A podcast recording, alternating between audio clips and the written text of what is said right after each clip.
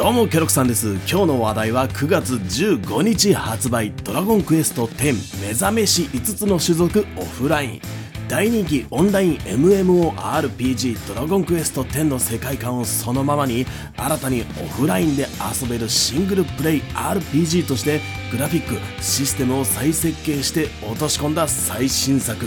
ドラクエシリーズとして中身は気になりながらもオンライン専用となっていた天には手を出していないというおじさま諸君多いんじゃないかな。かくいう僕もドラクエ10オンラインのみプレイをしていない。フラインとなって生まれ変わる今作は新作として楽しめるドラクエとして非常に気になるところだ。ならばやっていこうじゃないか。購入検討いつものごとく見やすい尺でこのドラゴンクエスト10目覚めし5つの種族オフラインが一体全体どんなゲームなのかバコッと調べてきたんでまとめていきます。ケロクさん TV ではこれから発売する新作ゲームを中心に知りたい情報をまとめてお届けしています。動画が面白かったらグッドボタンチャンネル登録をして引き続きお楽しみください。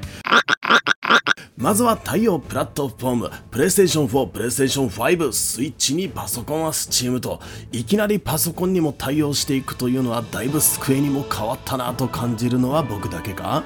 ゲームはオフラインと歌う通りアップデートやダウンロードコンテンツの適用以外は一切オンライン環境を必要とせずに遊べるというものになっています。こうなってくると携帯機としてゴロゴロしながら遊べるスイッチというのは強いよね。しかし公式サイトでははハードの処理能力に基づいた描画スペックの差があるとはっきり言及されているのでより良いグラフィックをという人は気にしたいところ。そしてこの後解説するオフライン版オンライン版の連動機能は同じプラットフォーム間でしか使えないのでここも注意点だ。それではゲームの世界観やこれがドラクエとして楽しめるものなのかという部分について見ていこう。冒険の舞台となるのはアストルティアという世界。この世界には5つの大陸オーグリード大陸エルトナ大陸ドワチャッカ大陸プクランド大陸ウェナ諸島に分けられており各大陸にはそれぞれ異なった種族が暮らしています。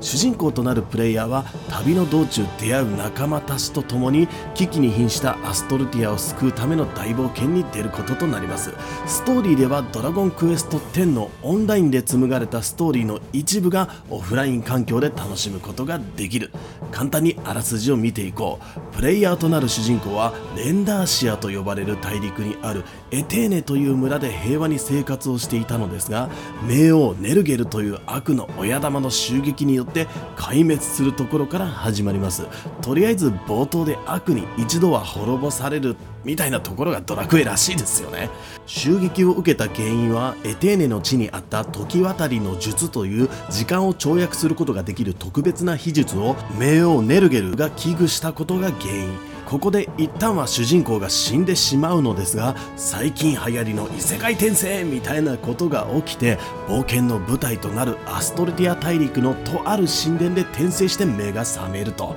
からの反撃開始というストーリーになってるんですね。オフライン版でのストーリーの流れについてはオンライン版と大きな違いはないようです。そうなるとオンライン版をがっつり遊んでる人は楽しめないようにも見えますが本作のみで描かれるオリジナルなエピソードもあることとオフライン版としての要素として仲間との出会いやその冒険シーンというのはオンライン版ではない描写でありストーリーの変更点ということになります。また戦闘システムなどは完全にオフライン版とオンライン版では異なるものになることを考えるとドラクエ10オフラインはオンライン版を遊び込んでいるファンの方でも問題なく楽しめるゲームということになりそうですね。ちなみに今作オフライン版で体験できるのはオンライン版でのバージョン1に相当する部分までです。後で販売される大型ダウンロードコンテンツを導入すればオンライン版のバージョン2に当たる部分までが楽しめるようになります。そしてここ重要なポイントになるのだけど本作オフライン版をクリアすることで作成したキャラクターをオンライン版の世界へ呼び出して遊ぶことができる。その際職業レベルというものが70になっている状態でオンライン版をスタートできるようですね。ある意味ではドラゴンクエスト10オフラインはオンライン版の反則ツールとしても考えられるんじゃないかな。オンライン版はサービスが終了するまではストーリーの拡張がされていくのでオフライン版クリア後の物語を追いたければオンライン版の世界へ入るしかないわけですからね。プラットフォームの解説部分でも触れましたがこの連動機能復活の呪文システムは同じプラットフォーム間でしか使えないようなんで注意しましょう。さて話がちょっと脱線したんだけどドラゴンクエスト10は他のドラクエとはちょっと雰囲気が違う世界なんです。みんなはドラゴンクエストというとどんなイメージを持つだろうか。人によって変わってくるとは思うんだけど、まあ、それはかなりシンプルなもので人間と魔王との戦いそれを取り巻く天空のもの。こんなイメージを持つ人が圧倒的に多いのではないかな。ドラゴンクエスト10ではもともとがオンラインゲームということからプレイヤー個々に強い個性や特徴が出せる必要があったんでしょう。他のドラクエにはあまりなかった種族というものが強く前面に出ています。ドラクエ10オフラインでは仲間になる5人のキャラクターは全て異種族。ヒューマンとしての種族は主人公のみになるためあまりドラクエっぽく見えないなと感じてしまう人も多いかも。ドラクエとして見ればちょっと異端っぽい10の世界観だけどこれは10で始まったことではなくドラゴンクエスト9についても主人公が人間ではありませんからね。あれもドラクエの中ではかなり異色だった。生まれて初めて遊ぶドラクエが9や10だったりすると昭和から平成初期生まれくらいのおじさんだったらちょっと待ってと思わず言ってしまいそうになるんじゃないかななんて思うんだけどいくつかのシリーズを遊んでいる中で手を出すドラゴンクエスト10オフライン。ということであればこれはカレーの途中でかじる福神漬けのようなちょっとした味変として楽しめるんじゃないかなと思います。戦闘についてみんなで遊ぶオンライン版のドラクエ10とはここが大きく違う見てパッとわかる攻撃呪文防御の文字戦闘システムはこれまでの古き良きドラクエバトルをそのまま受け継いでいる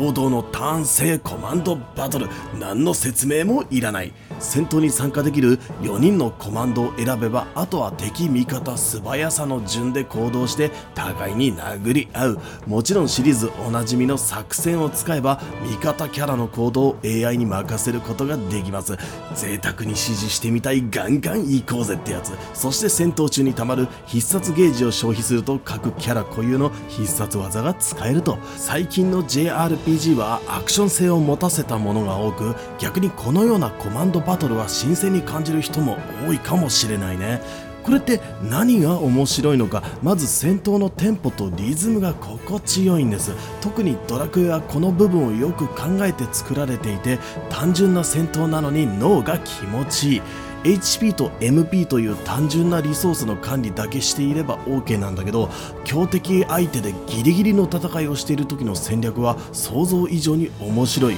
あの子の HP が危ないからこの子で回復してでも長期戦は持たないからこっちのキャラでは必殺技を使ってみたいな調整をしながら戦っていくのがドラゴンクエスト。子供でも大人でもできる頭の体操。でも決して子供だから難しいとか大人だから簡単みたいなことが起きないのがまたドラゴンクエスト作品ごとに思うんだけどこのバランスの作り方は本当にすごい成長システムについてラッパのファンファーレでレベルアップ、デレレレデレテですね。こんな文化を作ったのは間違いなくドラゴンクエストだ。戦闘を繰り返すことでキャラがレベルアップし、そのために各ステータスが強くなっていくと、ドラクエ10オフラインでは、これ以外の成長要素としてスキルパネルというシステムがあります。レベルアップ時に獲得できるスキルポイントを使って、スキルパネルから特技や呪文を習得していくと、まあ、よくある真ん中のパネルから順番に隣接していくものを開けていくというあれですよ。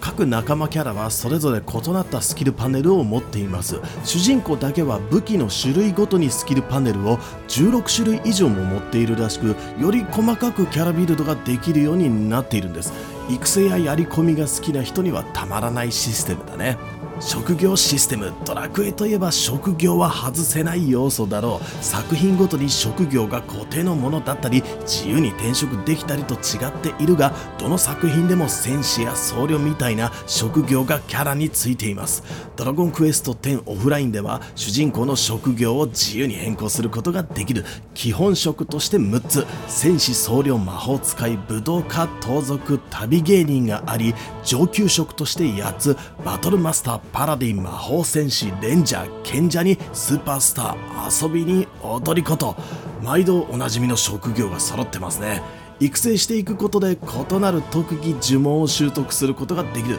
遊び人は基本職業だろと突っ込みたくなる人は多いと思うがともあれ全ての職業を極めるためのやり込みプレイで寝不足の日々が続くというのを想像するとドラクエファンならワクワクするしかないよね。キャラメイクについてドラクエにそんなもの必要ないと突っ込みたくなるんだけど元がオンラインです。今のゲームではキャラメイクは当たり前のこととして考えて受け入れよう。冷静に考えればあってありがたいものだからね。てなわけで今回のドラクエではパターン選択で簡単なキャラメイクが可能になってます。ちなみにこれもドラクエ10オンライン未プレイだとあんまり興味が持てないかもしれないが本作に登場する種族オーガプクリポエルフウェディドワーフの5つの種族に主人公を転生させることも可能。オンライン版をプレイしている人はそちらで使っているキャラに合わせるというのも大つなものかもしれない。その他見かけのコスチュームを着せ替えるマイコーデや装備品のカラーリングキャラ作成時では選べなかった外見にチェンジさせる美容院といったキャラの見かけを楽しむシステムがたくさん揃っています。やり込み要素についてドラクエがこれまでに出してきたやり込み要素というのは今日までの多くの JRPG に大きな影響を与えてきました。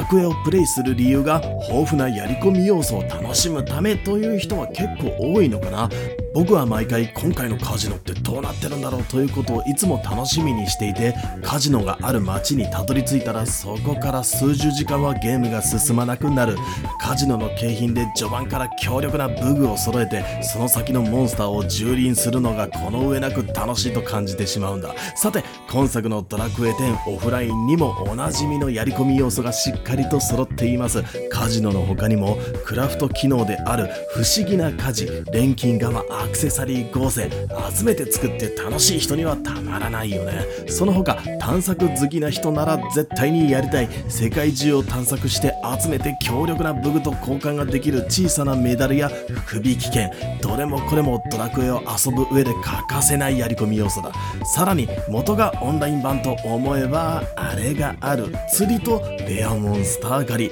釣り要素はここでしか手に入らない錬金用のレシピや素材入手につながるようだ。レアモンスターは転生モンスターというシステムらしく通常のバトルで稀に紛れて登場するようでこれを倒すとやはりクラフトに必要な貴重アイテムを手に入れることが可能。寄り道してめっちゃ楽しいこれこそドラクエと僕は思うんだけどどうかな？さあいかがでしたでしょうか今日のケロクさん。TV 世界観のところで触れた拡張ダウンロードコンテンツの販売は2023年春を予定しているとのこと。一つ残念なところを挙げるととするとここなんだよね。拡張ダウンロードコンテンツはオンライン版のバージョン2眠れる勇者と導きの盟友に当たる部分になるんだけどそれ以降のストーリーはオフライン版では楽しめないということ。一応物語の冒頭で起きる名王ネルゲルについての一連の事件についてはバージョン2までプレイすることで一区切りするようなんで続きはオンラインでみたいなひどいことにはならないと思います。ただドラクエ10オフラインをクリアしてもドラクエ10で紡がれる物語の全てをクリアしたことにはならないということだけは購入する上で最後の注意点として挙げておきます。オンライン版と同じ拡張コンテンツがオフライン版にも同じように今後発売されていってくれれば問題ないんだけど今のところそういった話は聞かないからね。種族というのは少しとっつきにくい世界観なんだけどそれ以外は戦闘育成やり込みといつものドラクエ。多くのゲームは新シリーズが出るたびに大きな変化っていうのが求められるんだけどドラクエに限ってはなんというか実家に帰るような安心感を求められている気がする。紹介してていつつものやつですというのがこんなにも前向きに話せるゲームってやっぱりこれはドラゴンクエストだよ。ドラゴンクエスト10目覚めし5つの種族オフラインは9月15日発売。君はこのゲーム買いますか？買いませんか？それじゃ今日はここまで。次回のチャンネルも決まったぜ。ケロクさんでした。またね。